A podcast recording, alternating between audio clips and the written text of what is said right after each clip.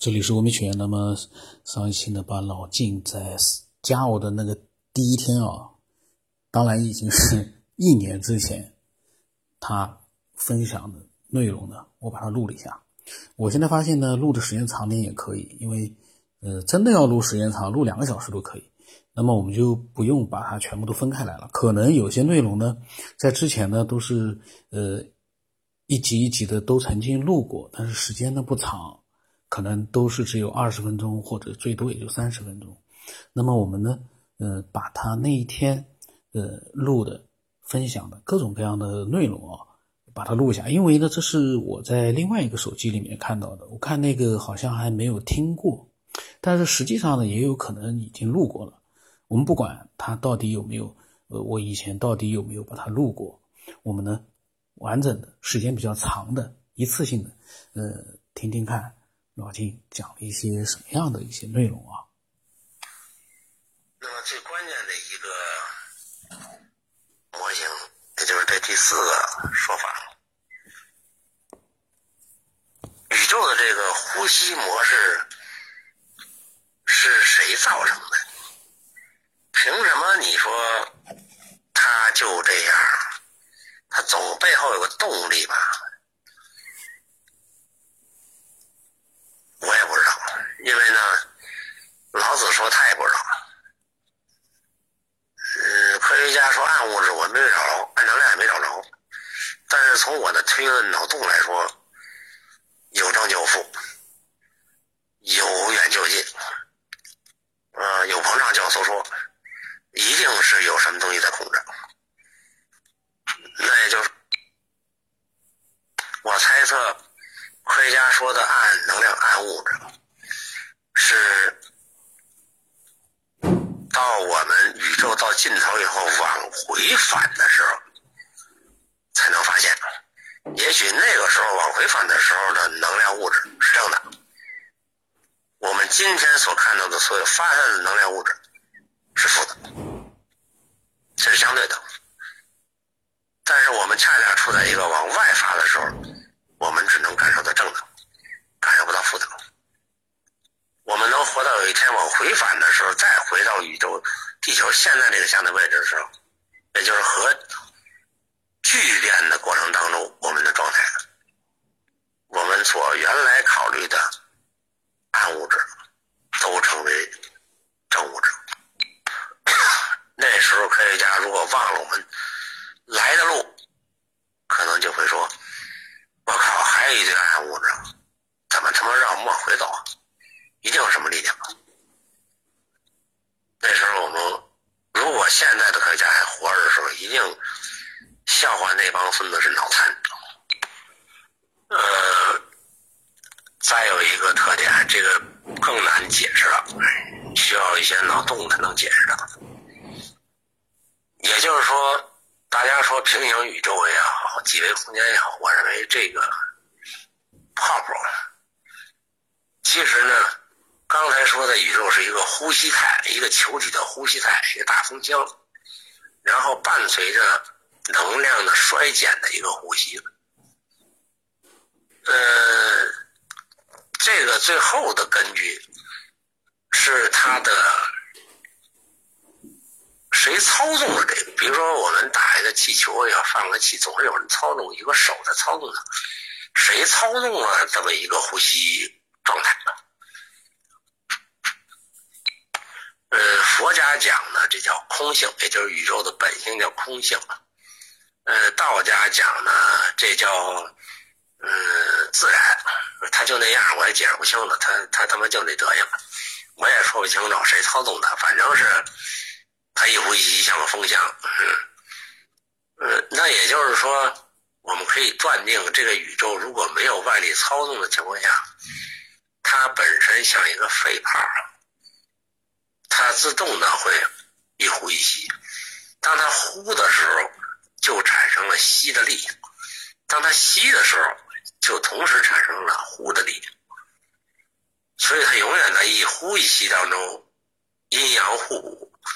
可能这也就是老子讲的两仪，说一个宇宙，它本来是一体的，但是你说这个一体是里边呈现的物质呢，还是分两极看的话，是那个物质到极点的时候空，还是到分散完了到尘埃的时候空？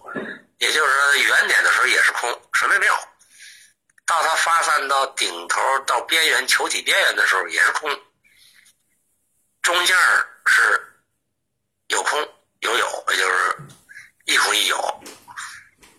啊，但是到两头呢，就是非空非有。我不知道这么说大家理解不理解啊？反正就是说，我认为最简单的模型就是这个圆心当一爆炸到球面都就到头了，圆心是什么也没有，到球表面什么也没有，但是从圆心到表面这个过程是又有有又有没有了。那么这个过程当中，谁操纵了这一切呢？也就是说。谁让这个游戏是从无到有，从有到无，来来往返这么一个过程呢？佛学解释叫空性嘛，也就是说我们在三维空间里理解，一定是有个东西造成的。但是从佛学的理解上，恰恰是因为这个没有东西造成的。也就是他说，整个宇宙的能量其实是存储于一个空里面。正因为这个空才有能量，不是一个星球散发出粒子有能量，恰恰是一个星球是因为这个空的运动造就出来的。也就所有我们看见的有形有款有物的所有东西，他妈是空，那么就形成了一个平行宇宙。也就是说，从刚才我们看到的。从圆心发散到周边以外的这个有形的量子衰变、能量衰变，这个过程当中去炒了一锅的八宝粥啊，从这个豆那豆儿都是从空造就出来的。但到最后到保面的时候，这些豆全分散了以后就消于无。我们恰恰是处在这些豆里边的一个豆，太阳系和地球。但是有一个事情是永恒不变的，就是那个空。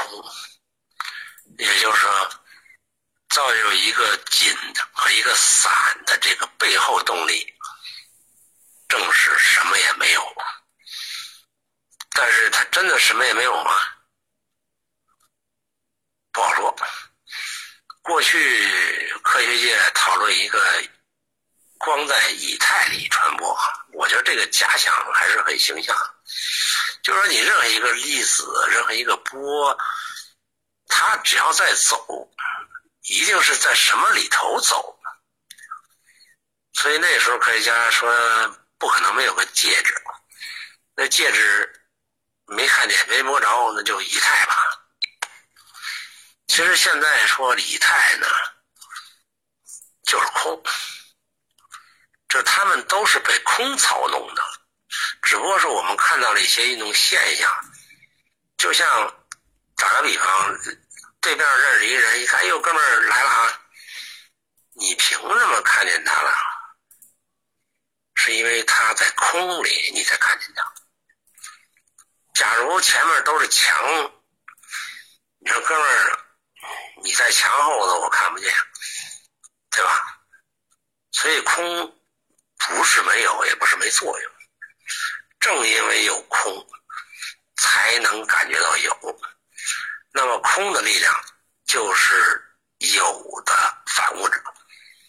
正因为有反，你才感知到正。这就叫两仪，也就是太极图上的两个圈中间一个其实叫太极，也就是一元。整个宇宙是不分阳和阴的，也不分长和短的，不分呃时间远近的，它永远是在一个态上。那只不过是它的运动模式是靠着两个不同的趋势所驱动，它才会形成一个动态。一旦它形成动态的时候，它就显示出二元性。它虽然是一元的东西，但是它显示二元性。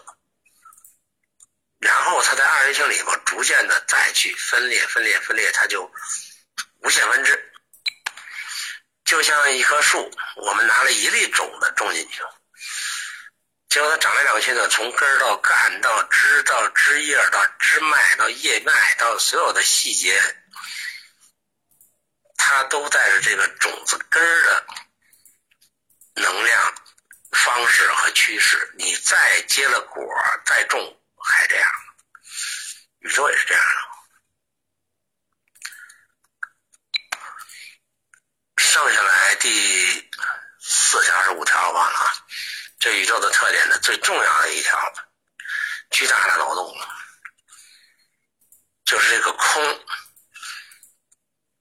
主宰了宇宙，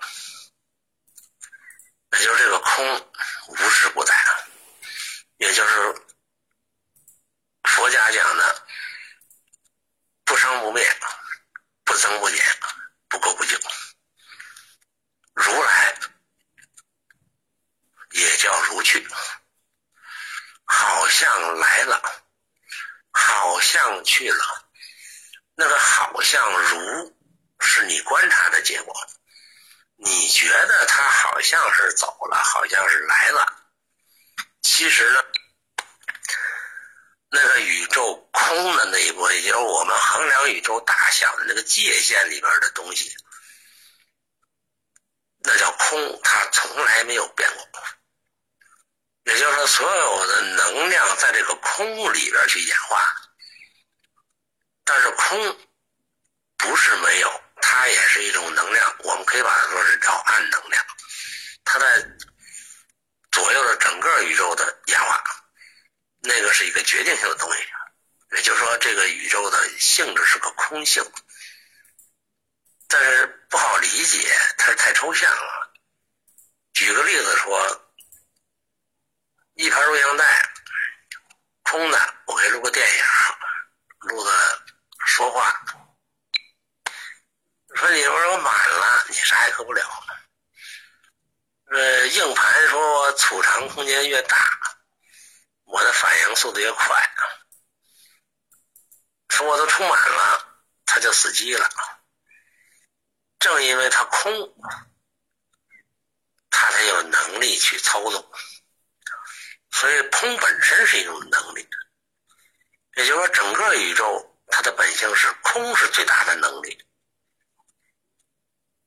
没有空就不会形成宇宙的呼吸，不能形成宇宙的能量运动从极点到极零点，到极高点到极小点的往复运动。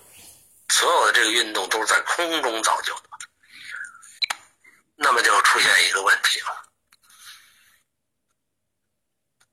宇宙或者太阳系，它形成了我们从地球上表面去看的它的时间状态，可能是几百亿年了，但是它经过了 N 多个呼吸过程，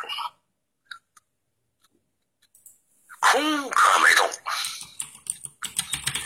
也就是说，我们站在运动的角度上去看，我们从头到尾，从尾到头，是经历了空间的膨胀、收缩和时间的变化。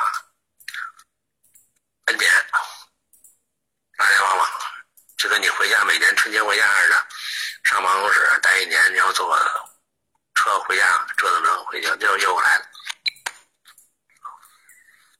可是对于空来说呢？什么也没动过，什么也没变过。举个例子说，一个小瓷盘上放一堆铁屑，这个瓷盘一加磁力的时候，形成一个磁场，铁屑就唰一下向外看齐，就一致了。那么你拿个引导棒去指导它，它会跟着你来回走。那么我们可能就是这一个小铁屑里的一员，我们在随着时间、地点的迁移。如果我们是这个如果我们是这个磁场本身的话，当然这个不太好理解啊。我我解释一下，你就知道了。我们一切不管是磁场也好，还是粒子也好，都是由不同形式的能量存在，这应该承认吧？场也是能量，波也是能量，啊，小磁铁呢都是这个宇宙当能量的一部分。那我们可以互换角色，凭什么我们认为我们就是一个小粒子呢？我们假如是这个磁场本身的话，我们从来没动过。我们从来也不在乎这个小粒子的运动轨迹和时间，因为你在我里边，我从来没动，我还是那儿，我动都没动。就像我们抬杠，我坐车从，你会有一个什么感觉？就是对于我来说，对于磁场来说，空间和时间都没动。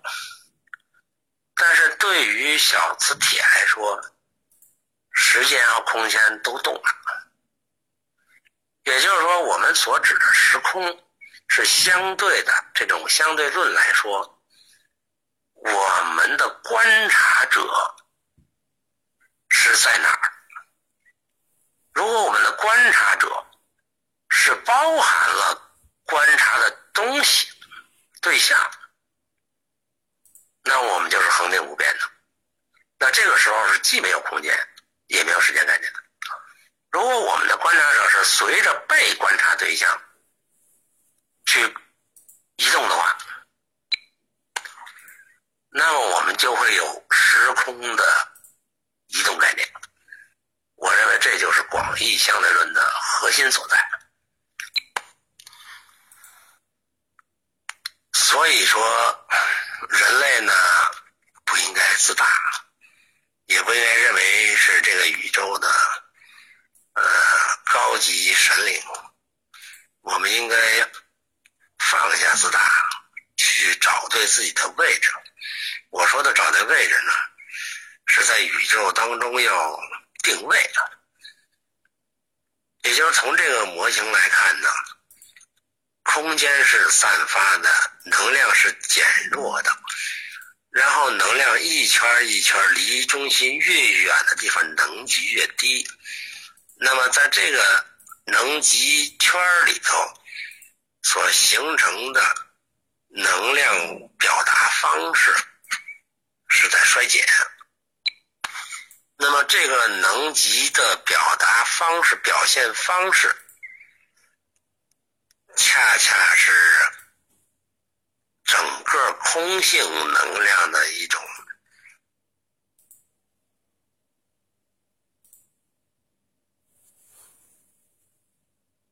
我们所能感知到的空间状况，是随着它的能量衰减而改变的。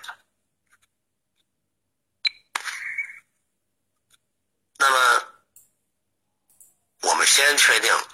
人类是在太阳系这么一个位置上，太阳系的边缘。那么，太阳系又在宇宙大爆炸中心的什么位置？地球又在太阳系的什么位置？如果科学家能算出我们这个位置距离宇宙大爆炸的能级衰变态是在一个什么衰变级别上？那么这个级别，它会造就出一种什么样的物质？这是有能级的，那可能恰恰是地球万物。这个是恰巧。换句话说，如果在宇宙当中处于地球这个状态下的所有的星球，和不是说它的位置，不光是位置，还同时包括它的能级跟地球是一致的话一定会有同样的地球生物存在。这个是偶然的吗？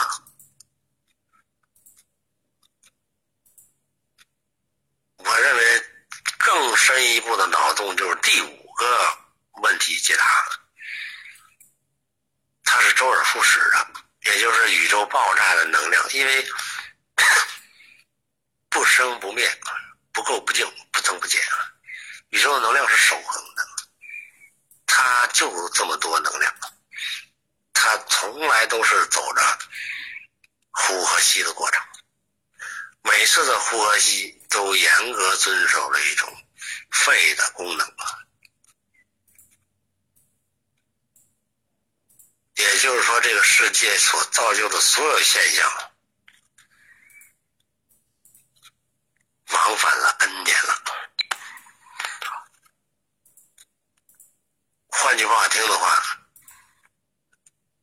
我们地球，我们人类，在这个宇宙里头，出现了 N N 遍了，跟这个宇宙的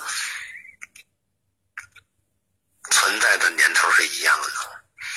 它只要每次爆发到我现在这个状态的时候，它就会产生地球的所有的现象，这是它的能级决定的，它所携带的能级决定的。呃，同时它是爆发到尽头的时候，再返回来到这个位置，它还会出现宇宙能量，还会出现地球所有的东西，再复制一遍。那时候只不过是。收宇宙收缩态的地球，小小的例子说啊，为什么大型动物消灭了？还有一种说法是人会越来越小。你去想想宇宙的能量，搁个几亿年前，它所处的地球所携带的能级，和这个太阳系当中的能级。比现在强多了，因为它离宇宙中心点近的。虽然我们差了才几亿年，那能级也比现在近呀。它的能量反应速度和这个能量的储存能力，造就一个动植物的话，那绝对是比现在高大的多，强壮的多。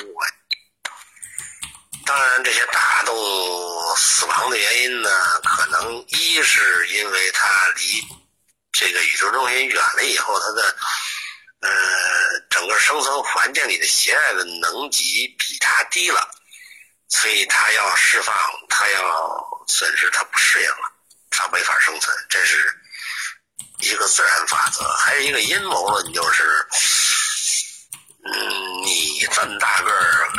还让别人活吗？扯远了啊。呃，再解释这个能量级的问题。呃，也就是说，宇宙宏观上我们所理解的宏观上是一个点向四周发出的能量衰变体。那么在能级的过程当中，会形成一圈一圈的能级衰变。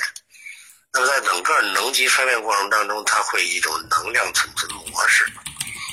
也就是说这个能量模式会携带很多的信息，呃，到我们地球这种能量圈的时候，它的能量模式恰巧适合地球上形成生命、形成有机物、形成白态，因为这种方式储存能量的，呃，恰恰适合这个模式，恰恰适合这个能级，也就我们就出现了。但是这里边有一个特点，就是从高能级上低能级衰落的过程，不是科学家所讲的几维几维几维，而是无极变速维。也就是说，它的能量衰变是连续的，只不过是它显现出的特点是到一定积蓄，它才显示出突变。它有微小的变化，你没察觉；但是它到明显的变化，你察觉了。这就跟那个量变导致质变是一个道理。那么多大的差异呢？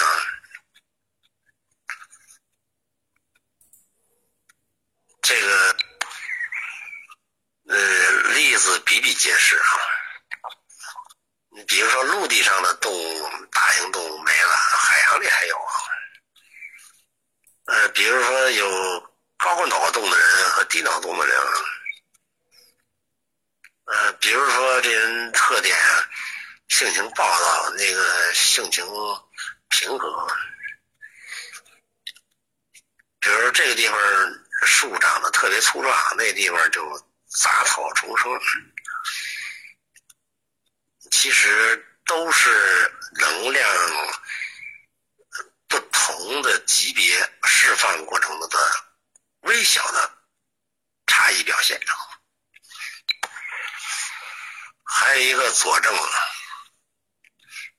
就是心理学所讲的，呃，人体是一种有机态，呃，意识是一种高能态。说到底是高能决定低能呢，还是低能决定高能呢？我觉得这事不用讨论的。肯定是高能决定低能啊，嗯，劳心者治于人，劳力者呃劳心者治人，劳力者治于人。你说胳膊腿再强壮，他听谁的？听意识的。你说你那个肌肉练的在八块九块发达，他听你脑子的。那么，我们的意识决定物质这事儿呢，有不服的，慢慢再说。我认为没什么可讲的，这是一定理。关键是意识存在几个级别。心理学呢，呃，把意识分成，呃，显意识。也就是说，思想。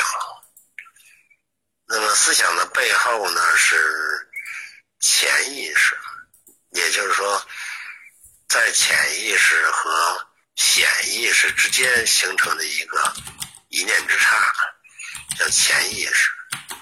潜意识背后呢是潜意识，潜意识是不知道什么，就是灵光一现啊，或者说。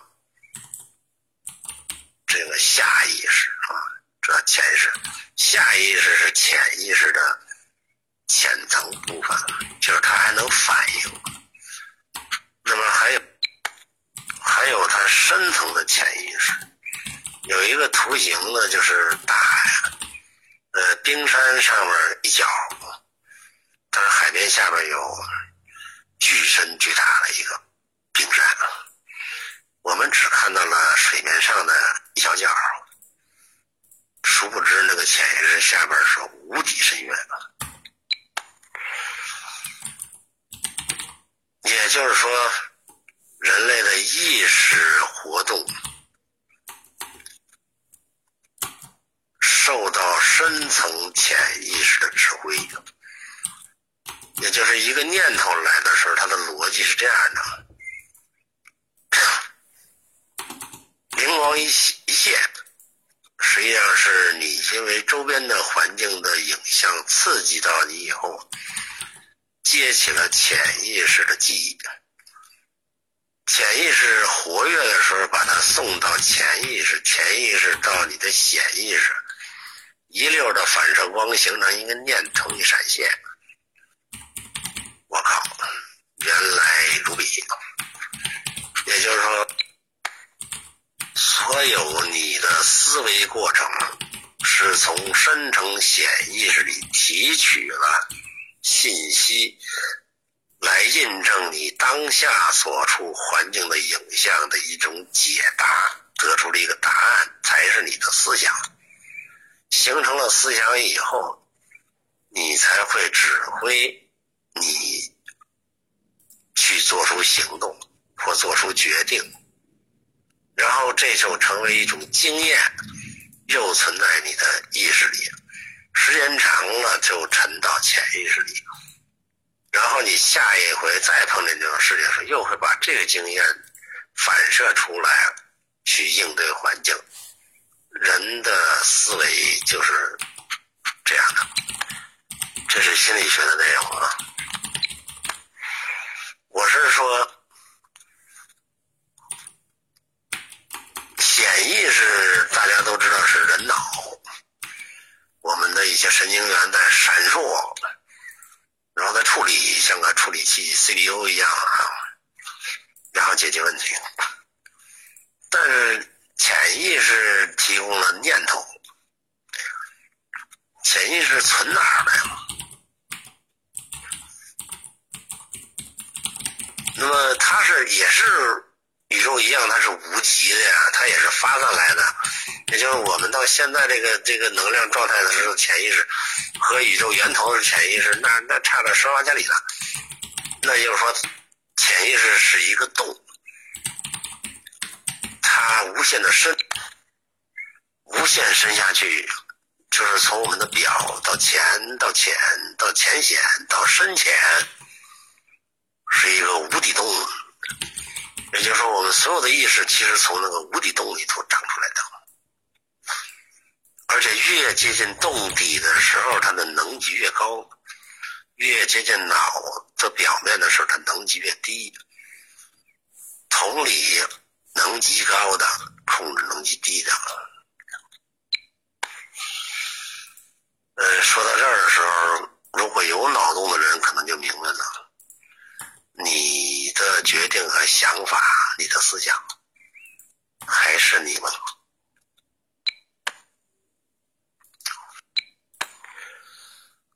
我们的宇宙就是一锅粥，这也就是。老子讲的太极，佛家讲的一元论，也就是不二法门。我们恰恰是处在一个相对的能量理解范畴之内的时候，我们才会只会用相对二元论去解释、去看。举个简单的例子，就是说，假如我们没有科学发现的话，我们只认为光是白的。那么，如果科学手段延伸，变成了多维空间和能量空间的话，也就是说，我们发展了一个我们肉眼。能力达不到的一个能级的仪器去观察太阳光的话，叫光山效应，你才发现的红外光、紫外光、可见光、红橙黄绿青蓝紫、双极伽马贝塔啊，这些微波。假如没有这些仪器的时候，你能看到这些东西存在吗？那也就是反过来证明什么呢？就是证明我们有什么样的能力去看，它就会显示成什么样的状态。那么宇宙现在呈现给科学界的一个状态，无非是我们现在的能力所能看到的状态，并不等于宇宙的真相。呃，今天我只讲这一个原理这一部分，以后慢慢再讲别的。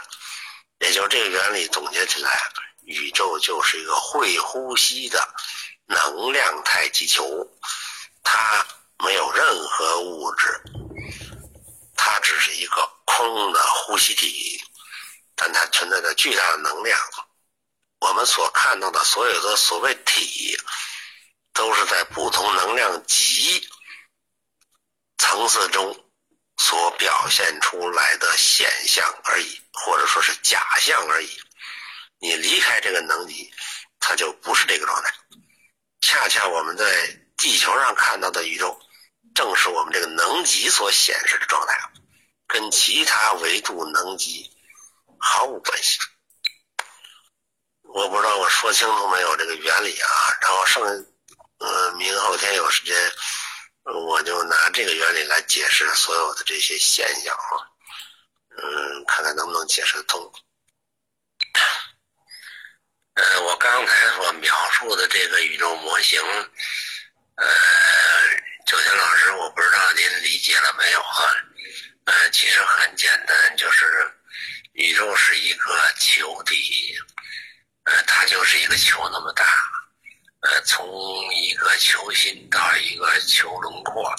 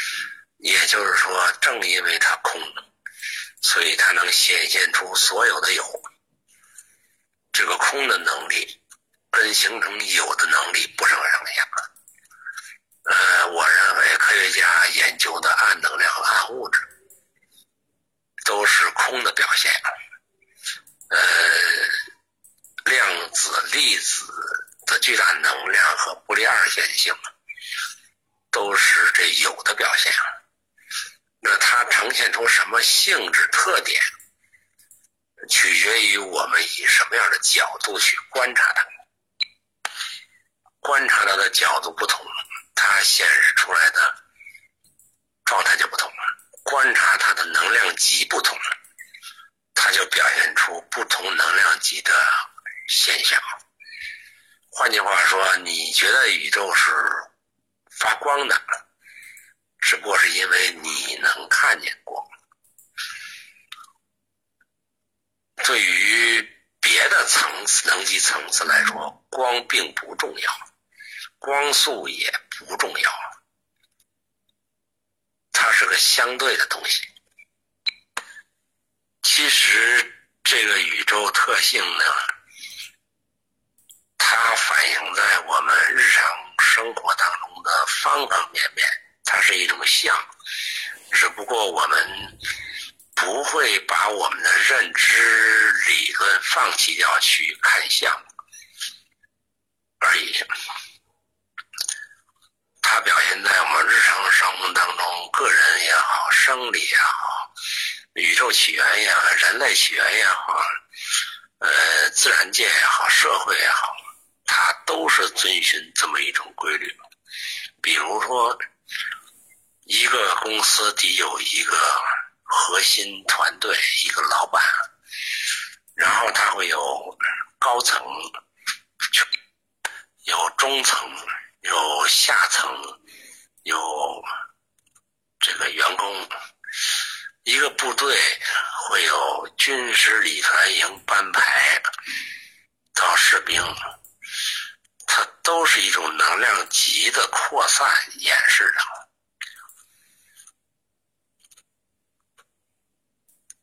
这个模式是宇宙的模式，我们所有的人类生命都反映了宇宙的模式，因为我们不能把我们。作为一种自大的隔离出宇宙以外的东西来看待宇宙，因为我们在宇宙当中，我们所吸取的能量、生存的能量，都是这个宇宙的能量本身的一部分。换句话说，我们就是宇宙，一个蚂蚁也是宇宙，因为它是。都在这个宇宙当中的所有成员，都应用的是这个宇宙的能量，装载的都是宇宙能量，运行的也是宇宙规律。因为它是一种能量场的信息作用，谁也逃不出这个魔爪。但是每个运动规律都是在它的范畴之内去显现，这就是宇宙规律。所以宇宙并不可怕，并不遥远，也并不大。我们在所有的细枝末节上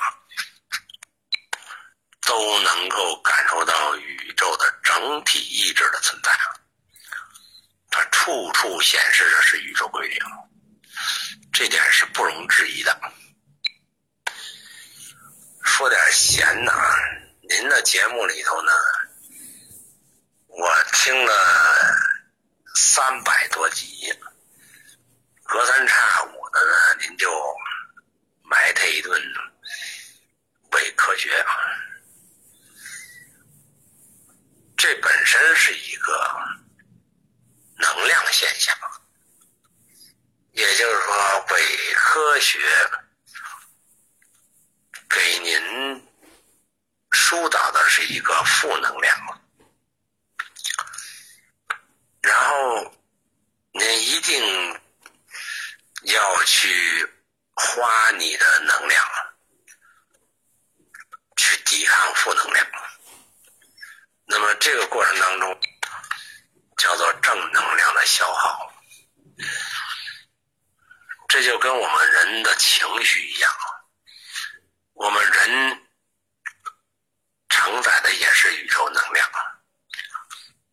然后我们的情绪烦躁的时候就会消耗这个能量，然后我们不舒坦的时候就会发动更大的能量去对抗它。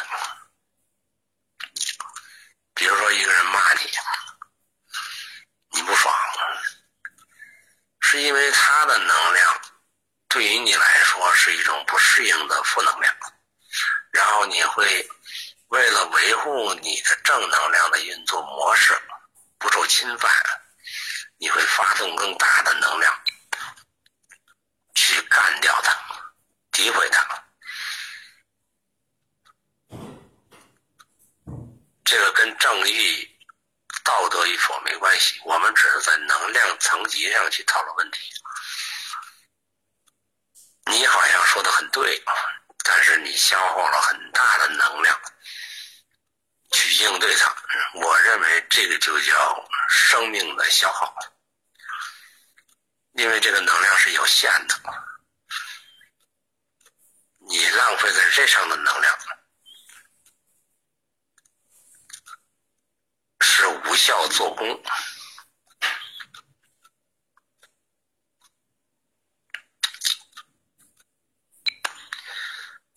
上面说的这些是一个心理学的原理啊，啊，那我步入正题再说第二个问题。宇宙的运动模式是这样的话，那么我们人是宇宙的一部分，或者说是一个缩小了的宇宙。那么我们的能量动力是从哪来的？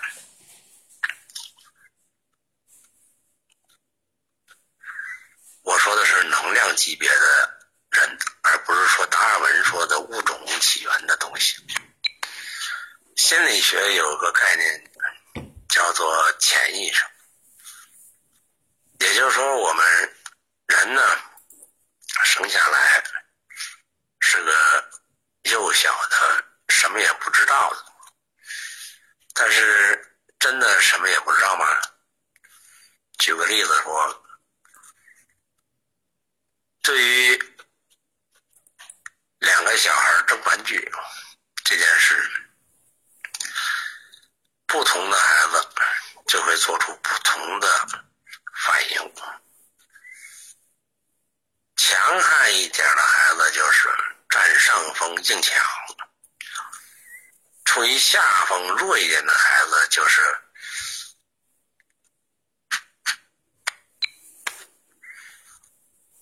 或者是求助，或者是放弃，或者是再寻求别的机会。总之，孩子的反应各不相同。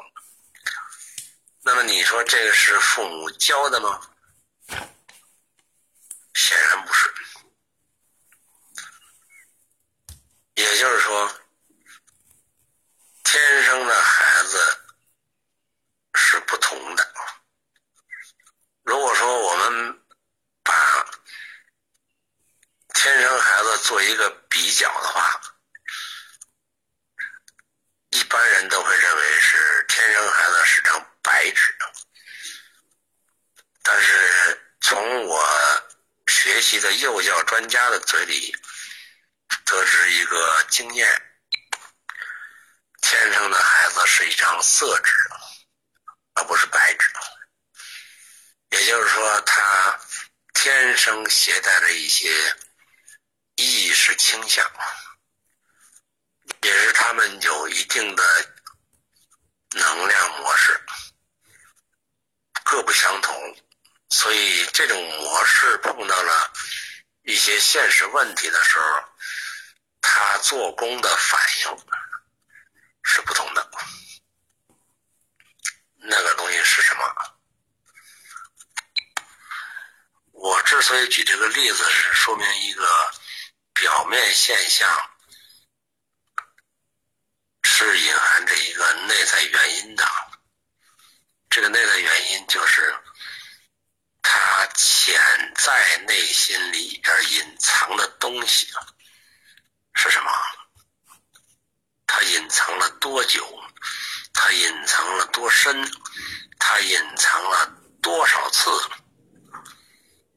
也就是说，它的能量模式和级别，造就了它的人性的初始模式。你说这个东西跟我刚才说的宇宙模式有什么关系吗？当然有了。那也就是说，刚才的宇宙模式是说的能量从强到弱的一种衰变。反过来说，就是从一种表象到内在的一种储存。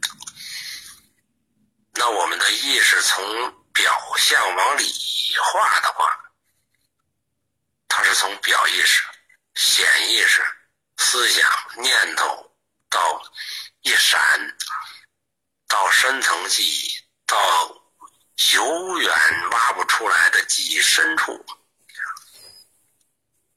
它是越来越往里去的，越来越往深去的，越来越往下去的一种储存模式。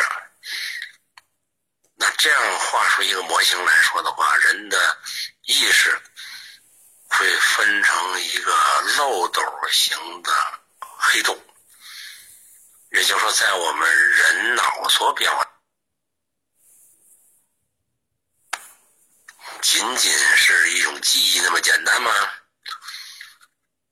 跟我说的这个模型相似的，恰恰是越深的潜意识，越接近那个能级的高层次的那个原点了，越表现的越接近我们现在的状态。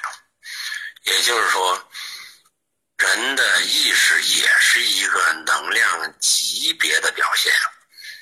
这个能量级也是从我们宇宙深处来的，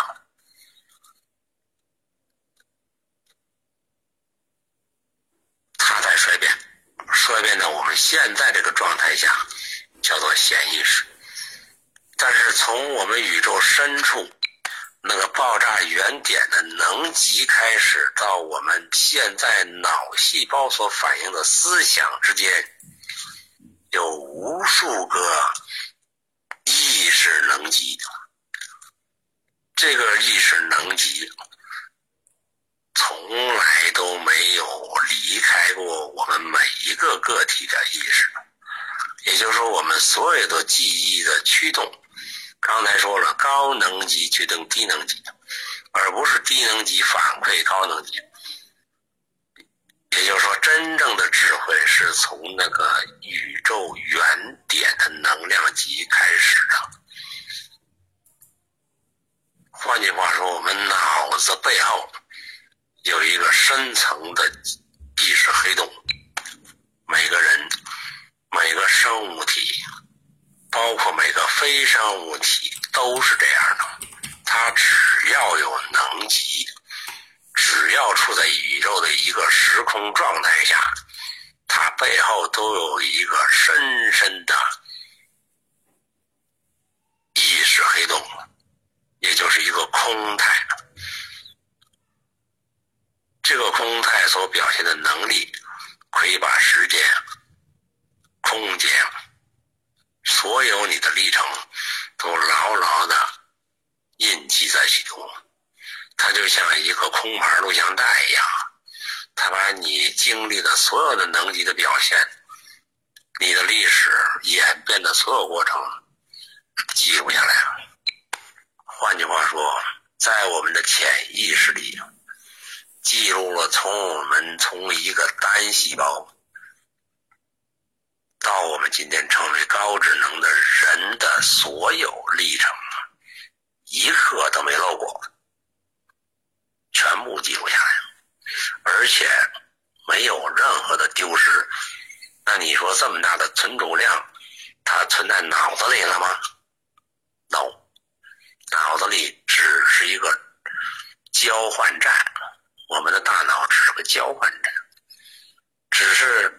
接通我们的潜意识和我们的环境反射的反应站而已，或者是个天线，或者是个雷达，反正它是它是接通内外的一个交换器。但你说我们的脑子沟回没发展，说百分之多少没启动，那叫胡扯。为什么呢？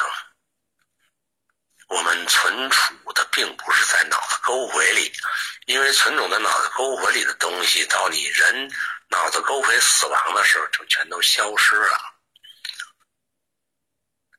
举个例子说，它好像我们电脑的云云计算，其实我们并不是储存在我们的电脑终端机上，终端机只是个介质。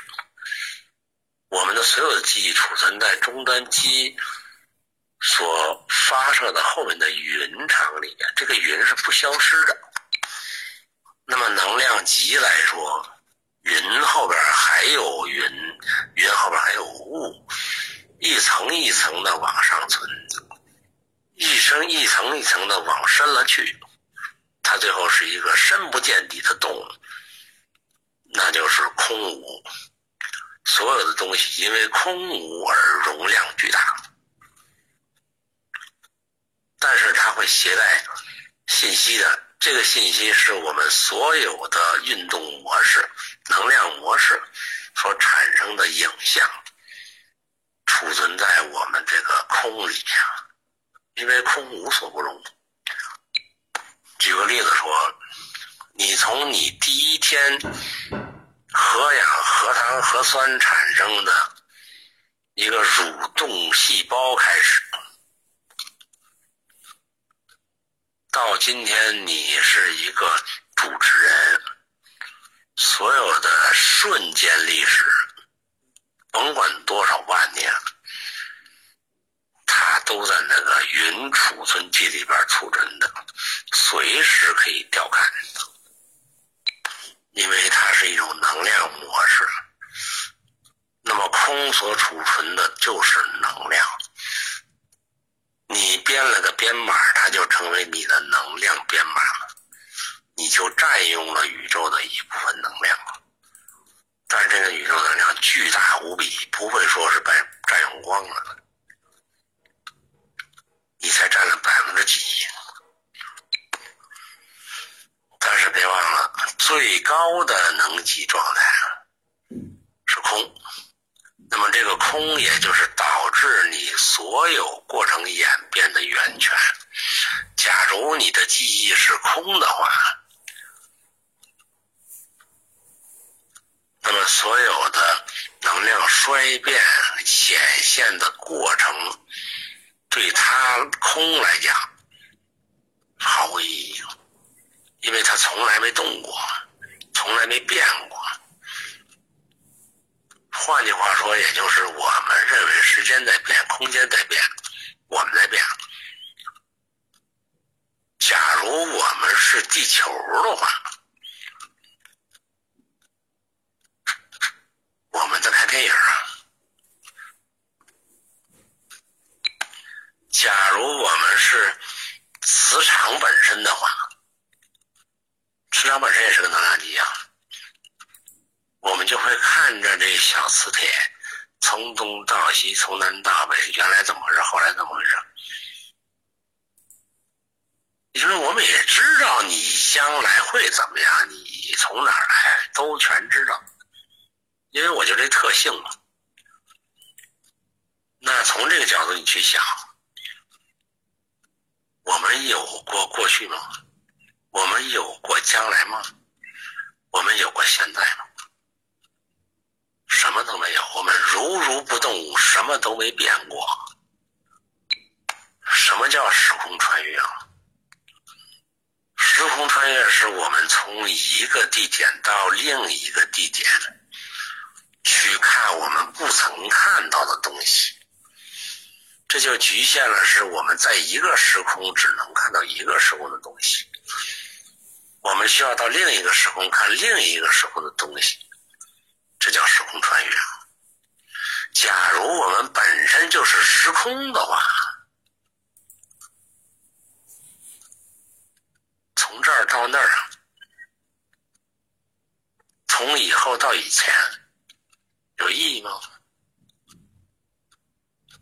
都在眼前。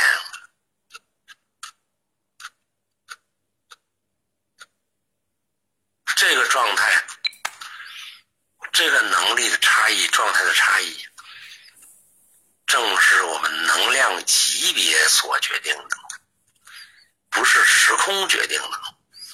是能量级决定的，但是能量级恰恰是在我们相对的时空当中表现出不同而已，所以我们只认定时空不同，却忽略了能量级不同。那不同的能量级，它会显示出不同的时空状态。换句话说，是时空的形象是能量级。产生的幻象而已，他换个能量级不是这样，就这个能量级是这样，再换一个能量级他又，我不知道您听懂没有啊？也就是说，我们今天所看到的世界，正因为我们这个能量级的局限，才看到的世界的影像。但是我们误以为我们的能力是牛逼的，所以我们的能量能级看到的世界是真实的。这就是原理，就是人类自大的原理，科学家牛逼的原理。所以我非常可笑的感觉，科学家在。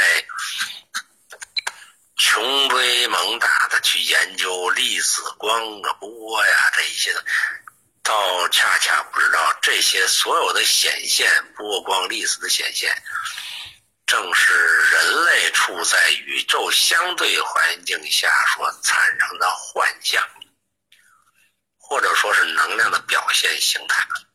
你只能看见这种形态，你换个能量级就不是这种形态了。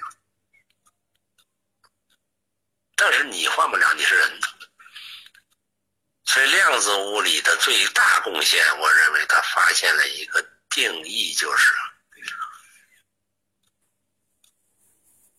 物质所呈现的状态与观察者的状态和意念有关。我不知道这哪科学家说的，这太靠谱了，这事他终于发现。我他妈怎么看，你就怎么演。也就是说，二元论终于会找到一元论了，就是看者和看出来的东西是相辅相成的。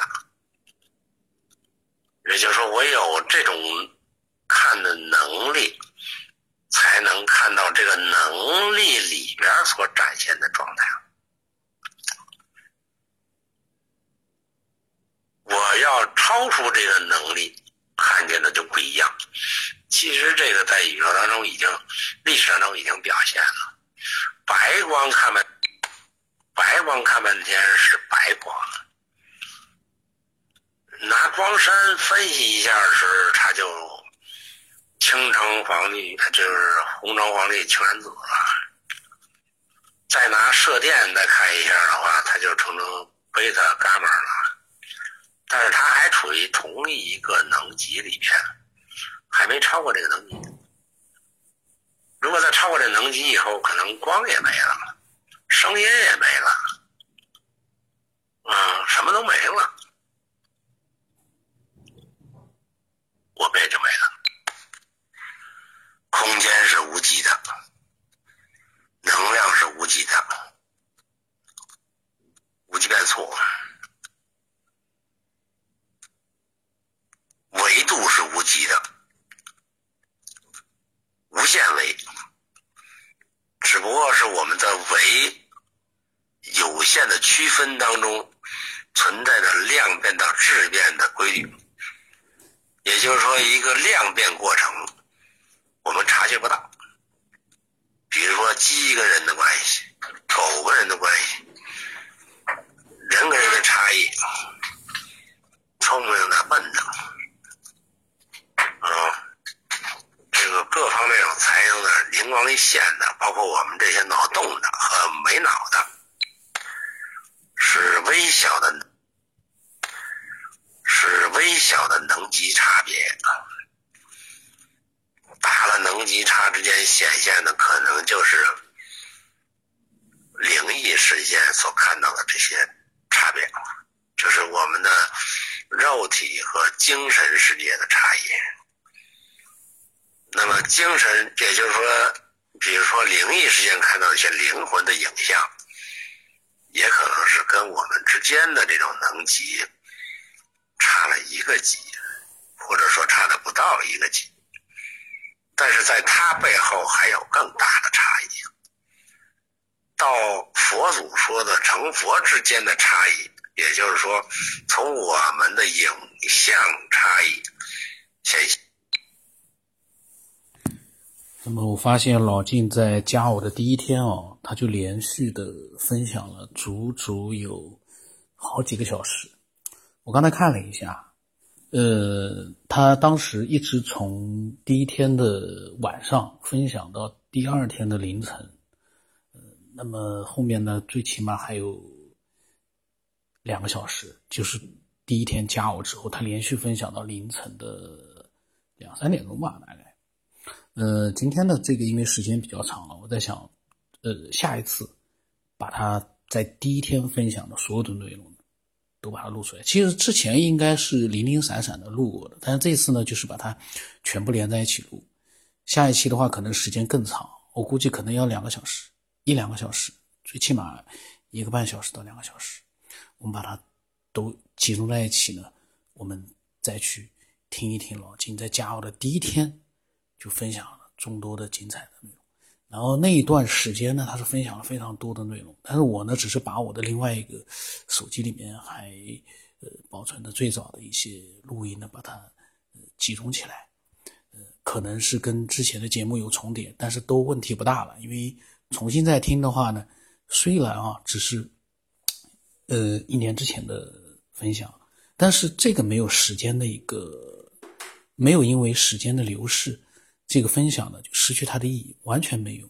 嗯，因为我刚才一边录一边在听，我一边又有很多的一些新的想法。那么我相信啊，听的听众啊也会有自己的想法。我在想，嗯，欢迎更多的人能够呢，站在老静的他的分享的一个内容之上呢，再做一些自己的更多的分享，越多越好。但是呢，一定是。要有一个完整的自己的一个逻辑思维的一个框架，在这个框架之下呢，呃，做了分享呢，可能会更加的容易被更多人接受吧。当然了，我们不做限制，只要你愿意分享，我们都欢迎。但是呢，嗯，真实一点，然后自己多做思考，可能会更好。那么我我的微信号呢，最好现在开始啊，呃，喜欢科学的听众呢，可以添加呃新的微信号。我会在朋友圈里面呢，包括以后可能会有更多的方式呢，会分享更多的一些关于科学的一些想法还有信息，嗯，专门都是科学的。那么微信号码是 x 五三四七八五八四五，呃，名字呢是科学边缘思索者或者是探索者，因为我记不清了，记不清了已经。呃，x 五三四七八五八四五，希望这个微信号呢能够呃添加更多的一些科学爱好者，然后呢，呃，让更多的人听到你们的分享。